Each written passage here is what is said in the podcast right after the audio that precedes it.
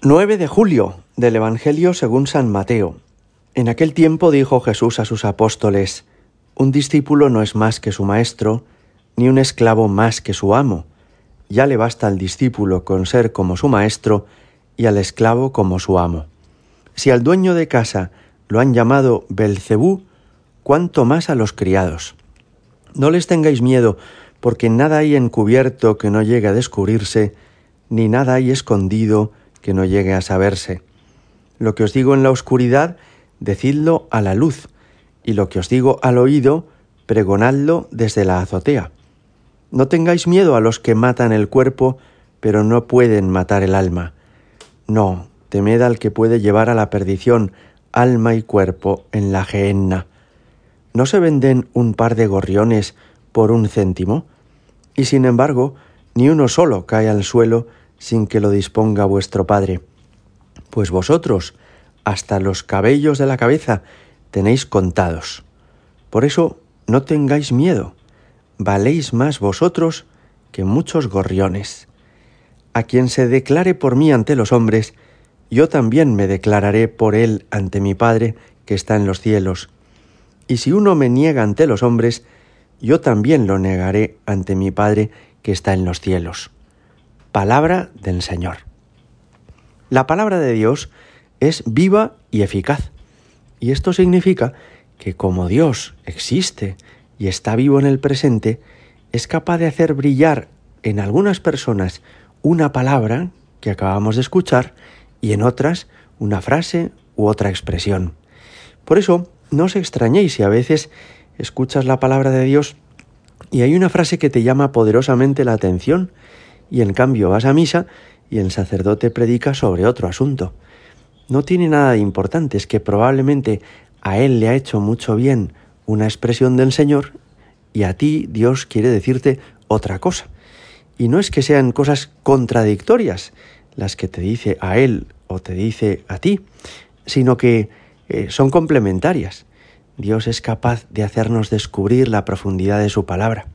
Te ocurrirá también otras veces que leas un pasaje que ya has escuchado cientos en cientos de ocasiones y que en cambio ahora descubras una palabra que nunca habías mm, que nunca te habías fijado en la importancia que tenía.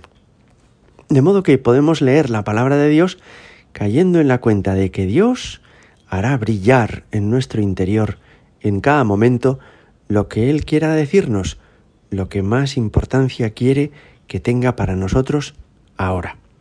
Me voy a fijar en dos aspectos de esta palabra de Dios que no son ni los más importantes ni los únicos, pero sí los que me parece que en este momento nos pueden ayudar más. El primero es que Jesús nos habla de la providencia de Dios. Y eso quiere decir del cuidado con el que Dios nos mira a cada uno de nosotros. La providencia es el gobierno universal de Dios sobre todo lo que existe.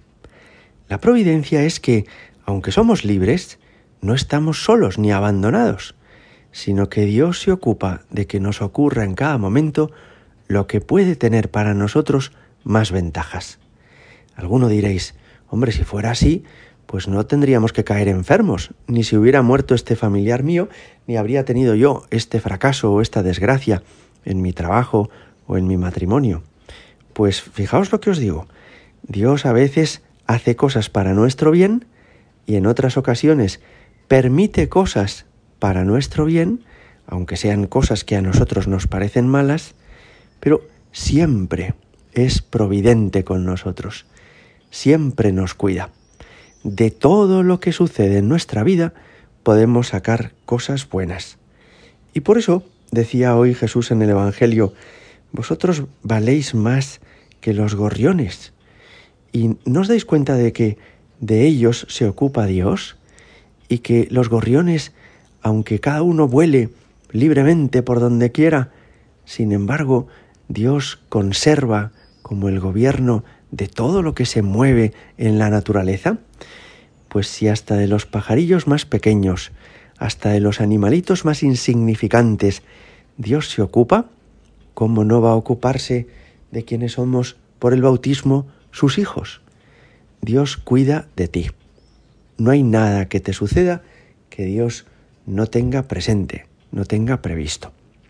La segunda cosa es que terminaba el Evangelio diciendo, a quien se declare por mí ante los hombres, yo también me declararé por él ante mi Padre que está en los cielos. Seguramente habéis escuchado alguna vez gente que dice, no hace falta ir diciendo por la calle yo soy cristiano. Lo importante es que con las buenas obras se reconozca que somos gente generosa, solidaria, humilde, simpática. Bueno, eso es una verdad a medias.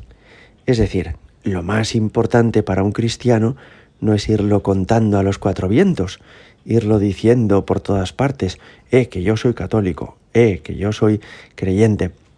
Eso no es lo más importante.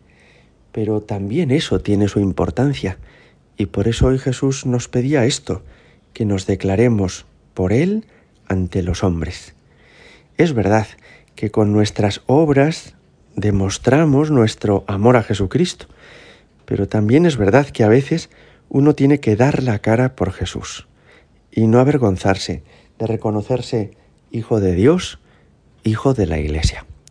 Y me parece que esto es muy importante que lo recordemos hoy, porque ha podido llegar a creer mucha gente que esto de ser católico es una cuestión interna de su conciencia, reservada para el interior de su hogar, donde sí que reza y enseña la fe a sus hijos, pero que después en su vida pública pues tiene que eh, cumplir otro tipo de normas o mostrarse como otro tipo de personas.